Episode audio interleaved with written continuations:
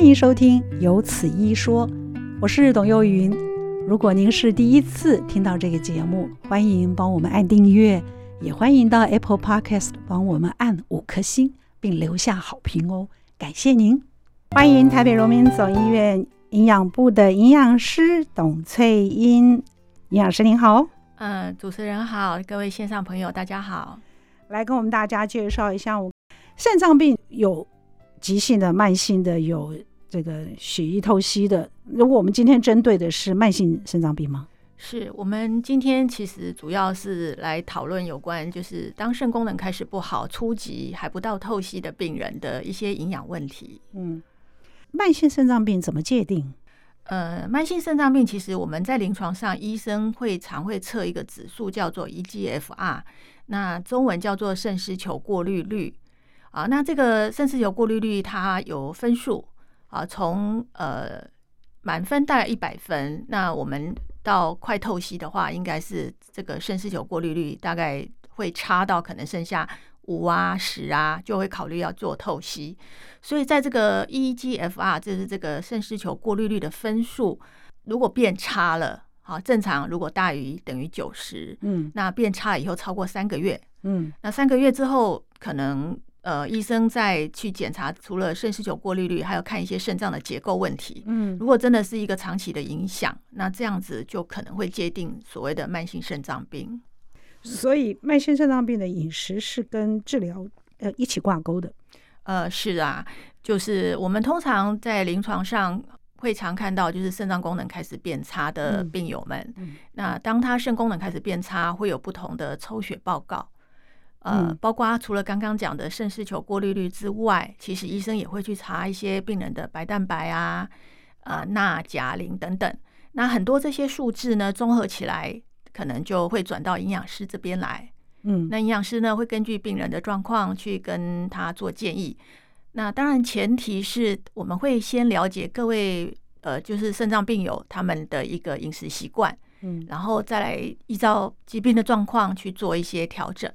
营养师，我要请教一下，因为我们刚刚在节目开始之前，我在跟董营养师讨论的时候，我就讲说肾脏病的饮食很麻烦，这个不能吃，那个不能吃，就讲一大堆。可是营养师看到我就凉凉的说，他其实也是要 针对不同的体质是和不同的疾病。我现在就要请教的是，嗯我们通常说慢性肾脏病啊，那刚刚像您那样子讲，它是一个过滤率，就是来确定它是不是已经到了慢性肾脏病。但是它有可能的这个筛检对象包括了像糖尿病的病患、像高血压、像心血管疾病，或者是我们普通就自己不自觉的这种不自就是得了一个肾脏病、慢性肾脏病。那不管是针对糖尿病的。肾脏病，或者是我们一般所说的这种肾脏病，它的饮食通通都都需要调整吗？呃，我们其实还是要看病人的状况，嗯然后就是有这些数据来佐证之后，呃，确定是属于慢性肾脏病的话，那就会做一些饮食上的调整。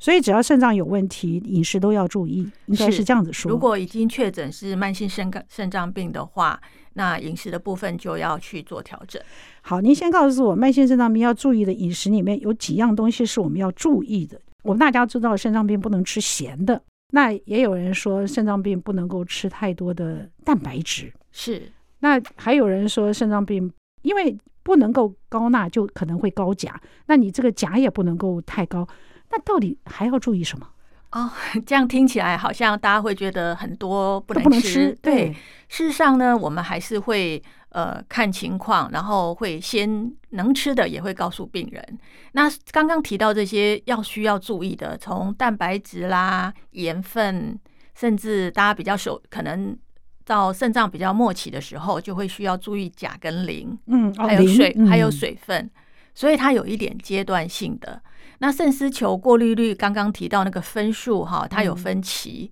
那如果分歧在比较好的阶段，就是比较靠近，比如说六十分以上的时候，嗯这个时候通常我们大概就是会先从蛋白质跟盐分来做控制。哦，那当比较差，肾功能可能小于三十、小于十五的时候，嗯，那这时候可能磷跟钾的问题才会浮现哦。所以不是一说开始对，就其要注实意其实我们门诊真的蛮常听到病友就是说，哦，他一发现肾脏不太好了，嗯结果呢就是一样上网爬文，先这个先那个先， 对对对，他一看啊好都不可怜能哦吃 了啊，对，真的很辛苦。沮丧啊，是大家啊真是啊辛苦 哼所以到我们门诊来之后，其实我们就会根据他的状态去做什么能吃，好，放心来看我们的门诊，我们都会告诉你什么可以吃，不会限这个限那个限太多这样。看完您之后会觉得比较开心 吗？嗯，应该会比他原来开心一点。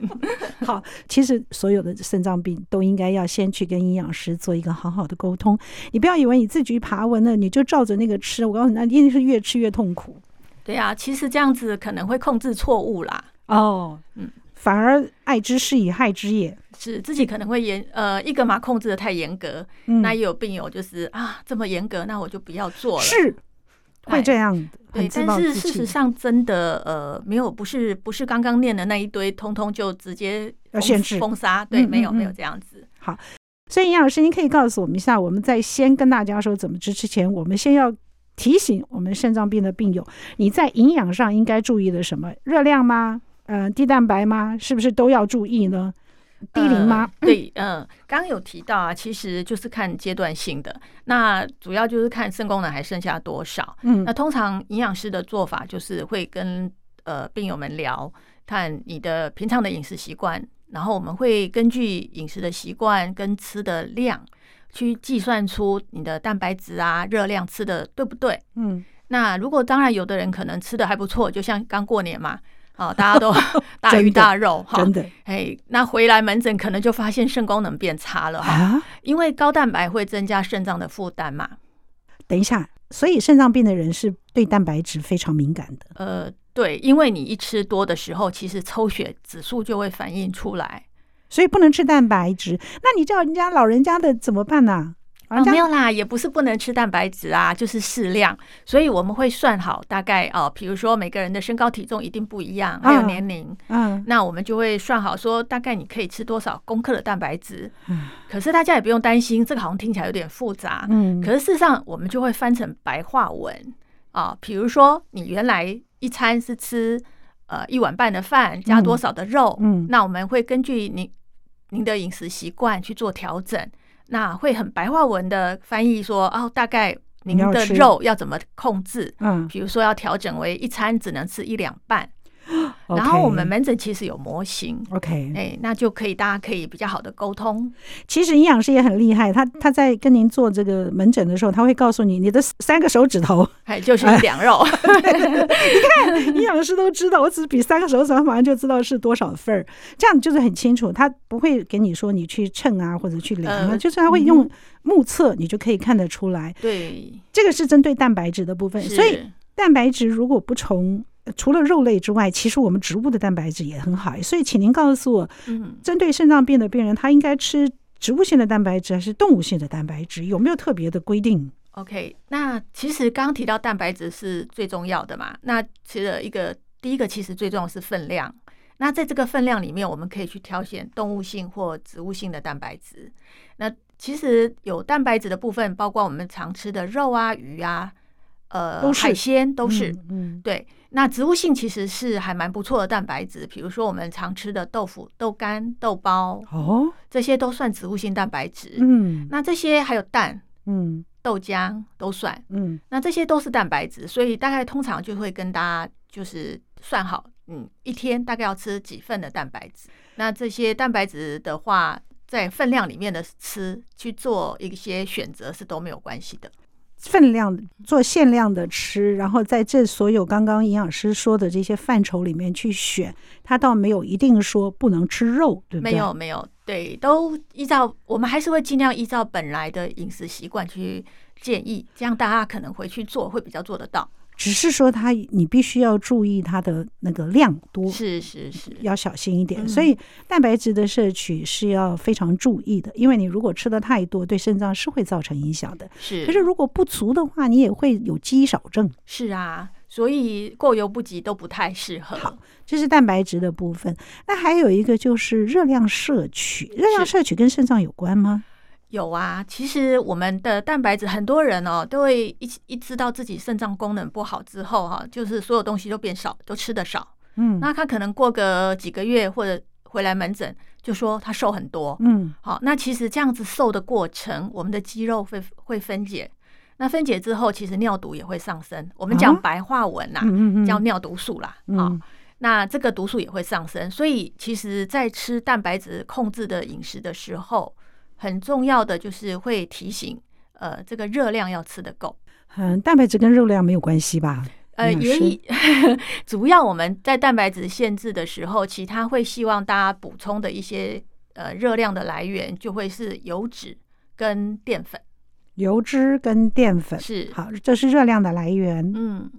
淀粉中间有碳水化合物吗？对，就是我们一般讲的，我们会建议多吃一些低蛋白的点心。譬如说，呃，譬如说大家看起来像透明一点的，比如说冬粉，啊，嗯，冬粉是透明的，它 OK 其实蛋白质很少。哦，呃，那对我们肾脏病人来说，这个非常低蛋白的食物可以让吃起来比较有饱足感。冬粉是什么做？绿豆做的。绿豆的淀哦粉，淀粉，它把它抽 OK 出来的 OK 呃所 OK，以好好好不，等于绿豆。冬粉是不是 OK？冬粉好，那蒟蒻也算喽。 蒟蒻它没有热量，它其实不是很适合。哎除非是我它也们透明，哦对，诶，它透明，但是它是不会吸收的淀粉，所以它比较哦适合用在减重的人。那我们肾脏病人其实需还是热要量，哦，是哦，你看有差别。好，现在你知道了，可以吃冬粉，冬粉不会胖哈、会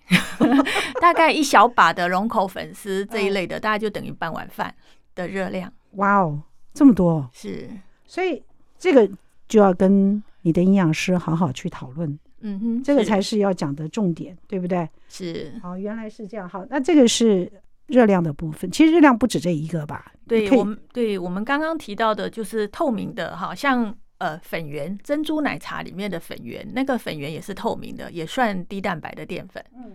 那其实还有很重要的就是油脂，所以我们会鼓励肾脏病友就是多炒菜多放一点油，反什么而什么油？植物油，然后当然是好的油，嗯可能会建议大家用的是单元不饱和脂肪酸嗯的嗯，油，比如说芥花油啊，呃，还有橄榄油，这个嗯都是不错的油。咦。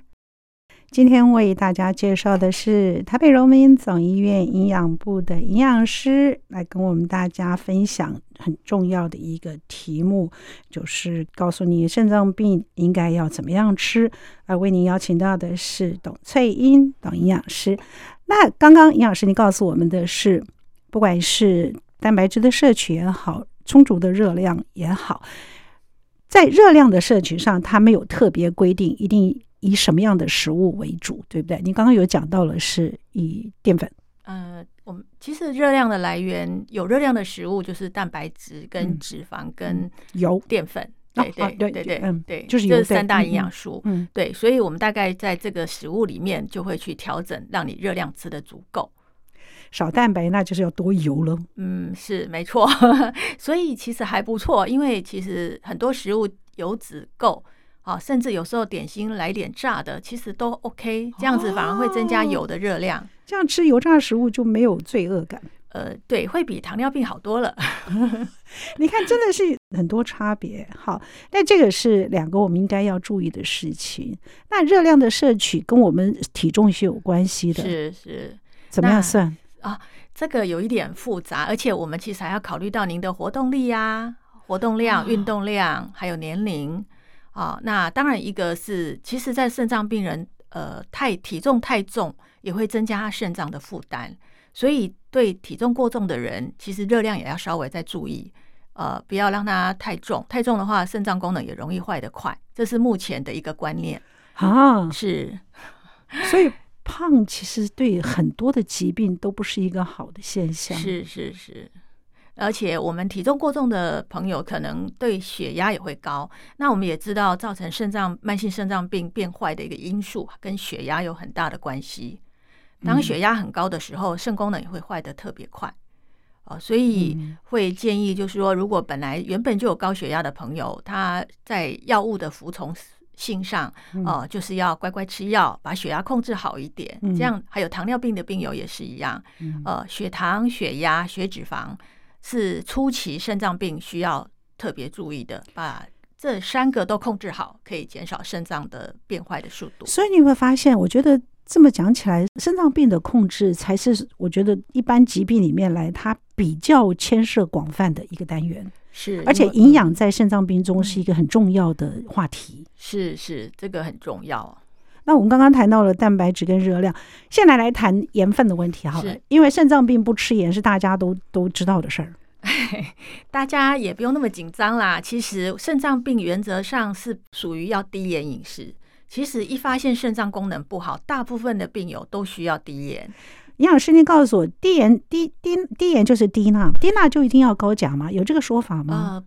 两个不能画上等号，其实不太算。但是有关联吗呃，可以两个可以切开。 ？OK，好，对请说。那我们其实刚刚提到，其实很重要的是低钠饮食。嗯可是假设您是一个外食族，您很常常难吃外面，很对，难，呃，我常常跟病友说，你去点一碗阳春面，嗯，好、外面的摊子里面的阳春面，嗯它你去注意看，下次去看一下它放盐巴的动 作，啊真的它就一匙小一小匙盐跟一小匙味素，是那那一匙盐就是我们病友一整天可以吃的哇盐，哦，所以其实如果外食族的话，其实很容易超。爆表啦，那个盐分会爆表。那我们还是会教导说怎么去挑食物，怎么去在外食的时候怎么去选择，怎么让盐分不要摄取太多。呃，这个可能就是要跟营养师讨论，呃，你的生通常的饮食习惯跟呃在哪边吃，那我们可能会做一些建议来做沟通讨论。一餐面的盐分就是嗯一天的摄取量，是啊，一小匙的盐巴大概我们。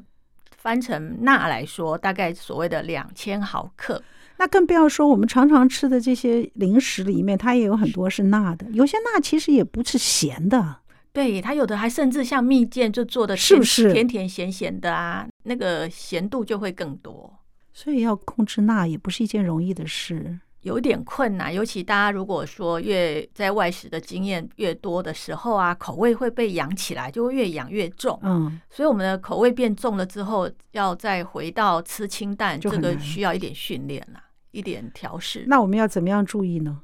好，那其实如果大家要先注意的，可以先注意的是加工品。加工品的话，很多罐头啊，或者是腌制物啊、酱菜啊，这些是属于高钠的。那我们先从把去掉这些加工品，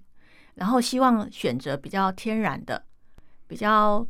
健康的原始的食物，而不是去挑选加工品。嗯，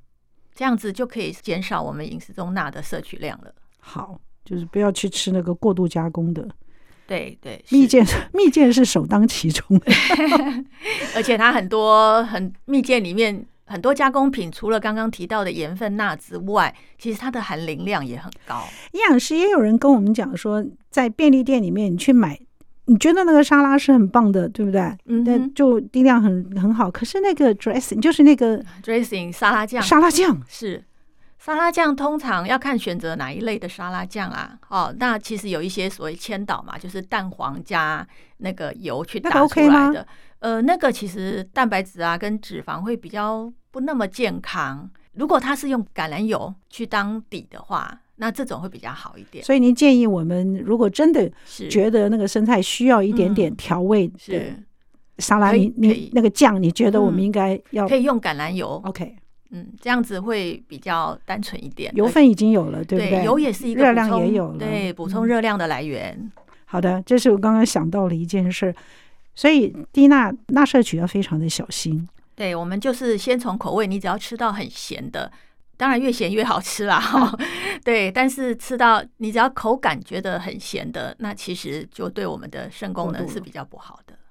但它这个也不是在肾功能一开始去掉的时候就已经要限盐了。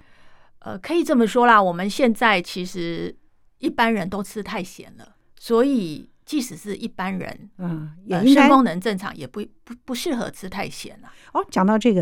营养师您告诉我们一下，如果吃的太咸，我们现在如果以正常功能来说，嗯哼，如果我们的肾功能是正常的，吃太咸对肾功能有关有影响吗？如果口味太重的话，其实会影响到先血，影响到血压。哦那血压又血压高的话，长期就会让肾脏功能也会变坏，哦所以它也是一个有连续性的影响， ，OK。所以吃太咸，不管你肾脏好不好，都不是一件好事儿。是一大家都要建议大家还是慢慢把口味养淡一点，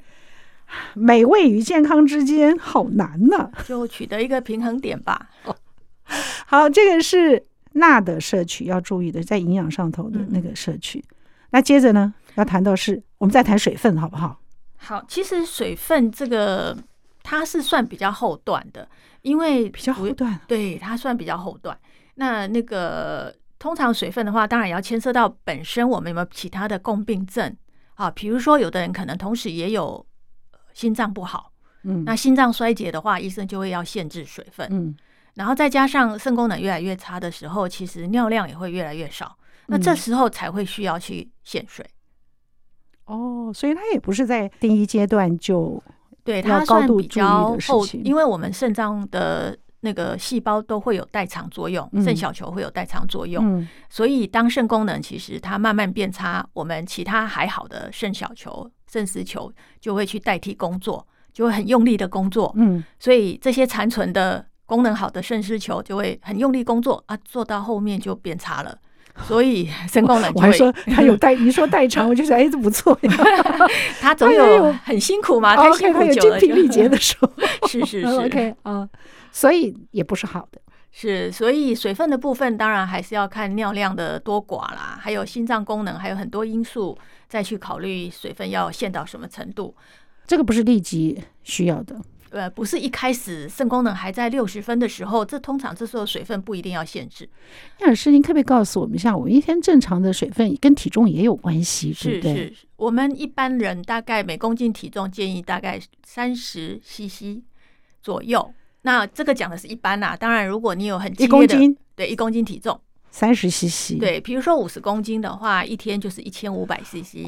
哦，当然，但是如果像夏天呐、啊，流汗比较多的时候可以，多这个水就要更多了。哦，所以嗯，在肾功能没有到医生跟你说你的水分要限制之前，我们是可以以刚刚营养师的这个标准来日常喝水的。呃，刚刚讲这个当然就是一般的需要量，可是，在目前临床上，医生其实会鼓励病人早期是要多喝水。大家认为就是增多喝加水嗯肾脏的一个水分的灌流量，就是让它每天冲很多水，把尿毒素再多冲掉一些。哦，，对，所以其实可能医生这个当然还是要请教医生啦。不过嗯原则上，早期没有特别要限水的病人，医生会鼓励多喝水。嗯那甚至呢，我们这边再讲一个比较特别，叫做多囊肾，啊，大家对可能听过。听过听过，嗯对对，，多囊肾是一个比较基因影响的疾病。嗯，那多囊肾的病友一天要喝到两三千 CC 以上。对是哦，对，这个是对他们是保护肾脏，所以还是回归要看我们本身肾脏是什么疾病造成让它变坏的，那可能会有不同的治疗的方式。嗯，所以您刚刚说的三十 CC，基本上它只是一个参考值。是一般一个，但是如果说您每天喝的水都五六百，这样真的太少了。这个不管对什么状况，就算即使到肾功能还没有到很末期，其实如果一天只有五六百，真的是太少了。所以还是提醒大家要随时喝一下水，然后也不要差距太大。嗯，营养师讲到喝水，我们在听歌之前还有一个小问题请教一下，这也是看网络上说。是网络说说你应该要多喝水，然后什么时间就是告诉你什么阶段什么阶段要喝水，然后他提醒了一下，就说当你觉得口渴的时候，就表示你的身体已经极度缺水了，有这个说法吗？是是，这个是绝对正确啊，真的吗？对，我们人体真的是会唤醒你口渴的时候，就是叫你要喝水了。好，今天我们为您邀请到的是董翠英营养师，台北荣民总医院的营养部营养师，跟我们大家来介绍的是。肾脏病的营养，那嗯、呃在之前听歌，营养师已经跟我们大概做了一些介绍。当然，这个中间啊，我要听完歌以后想到请教一下，我们刚刚您跟我们特别说了蛋白质的摄取、甚至等等，我要问的是，为什么肾脏病的病人会蛋白尿？这跟蛋白质的摄取有关吗？嗯，严格上说起来是有关的哦。啊、因为其实当病友如果蛋白质吃多的时候，他就其会实蛋白量会更多。哦，？但是呢，很多病友会想到说，我既然尿里面流很多蛋白质啊，我是不是要再吃高蛋白把它补回来 需不需要？哎，其实是不对的。哦，是，所以其实吃越多蛋白质，蛋白尿会流得更多。您刚刚讲到说用高蛋白来补充，就让我想到了肾肾脏病，其实他们的代谢是是很不正常的，有的时候血脂啊，有的时候像这种蛋白代谢，我觉得它都是在一个不正常的状况。这种情况下，我们需要吃营养品吗？你知道现在外面有很多那个 是，喝的那个营养料啊，对，那个我们有需要吗？呃，其实要看饮食吃的怎么样。如果说饮食吃的很正常，那因为我们要低蛋白饮食啦，所以其实已经没有什么额度可以扣打，可以去吃营养品。哦，但是呢，的确市面上也有很多专门肾脏病人吃的营养品。是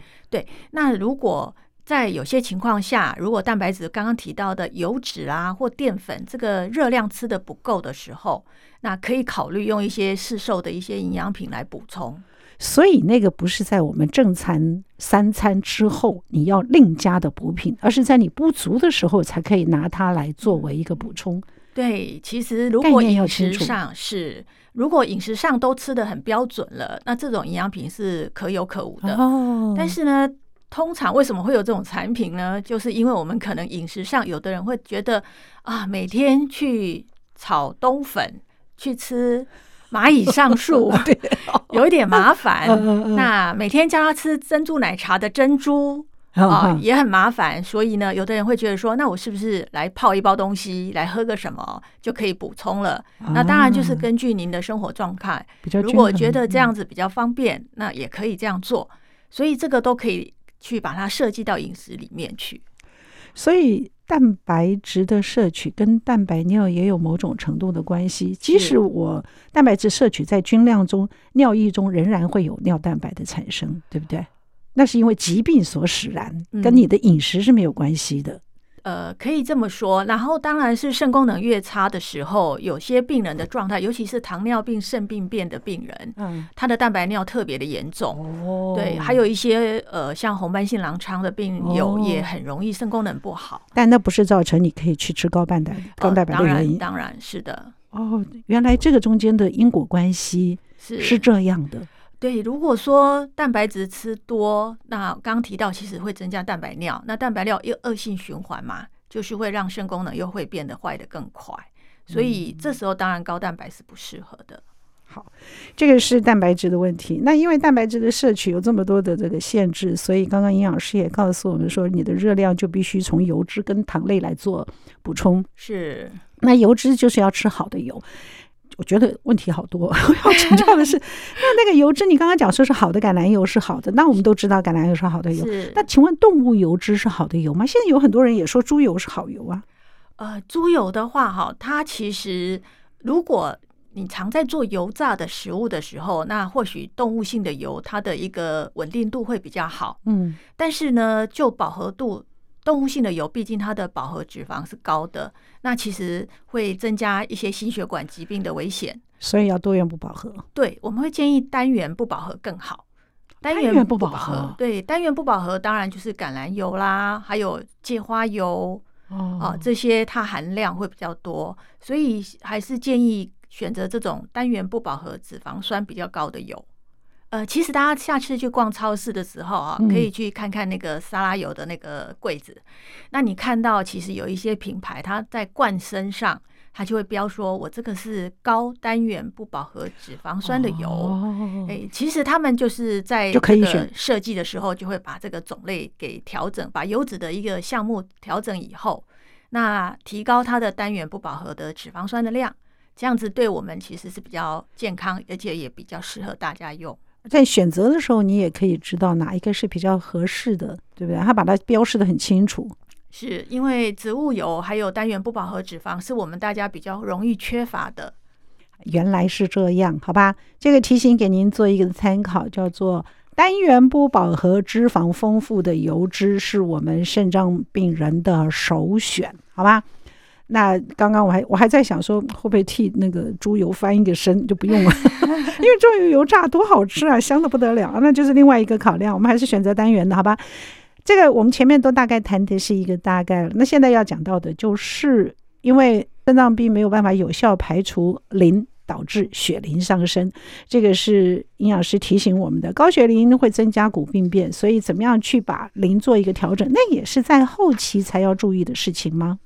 呃，它比较偏中期，中期中期对，嗯是因为其实我们知道，我们吃的所有的食物有蛋白质就有磷，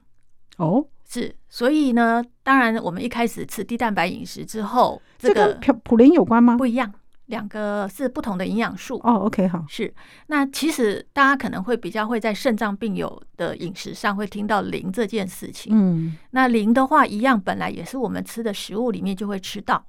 那可是呢，因为我们肾功能不好，这个磷就会比较排不出去。在蛋白质里头就有磷哦。是啊，你吃嗯了，所有的肉啊、鱼啊，都有豆腐磷都有磷。哇哦，是，那当然对一般人来说，这个磷很重要啊，它跟我们身体有活力这些都有关系。嗯哎、所以其实正常人吃是没关系的。嗯，那但是肾功能不好的话，我们这个磷的排出的功能会变差。那排出差的时候，所以通常肾功能越来越差，血中的磷就高容易升高。那它升高其实有一些坏处啊，比如说当这个磷高的时候，它会刺激副甲状腺亢进，嗯，那后面呢就会影响到骨头，嗯所以我们很多透析的肾友，他的骨头就会有一些骨头病变，啊，不只是骨质疏松，还有很多软的情况。哦，所以原来所以是这个原因，是，所以大家会看到说，像透析的病友啊，透析之后，可能你隔个几年，两不用一个几年，一两年，你就会觉得他怎么矮了一大截。原来是这个原因，是，所以它跟副甲状腺亢进啦，还有跟骨质疏松很多这些并发症有关。嗯嗯，磷有这么多， 这么关键性 是哎，，其实现在根据国外、国内的调查，哈，因为我们吃一些加工品啊、素食的机会变多，所以一般人不止肾脏病人，一般人吃的磷都太多了，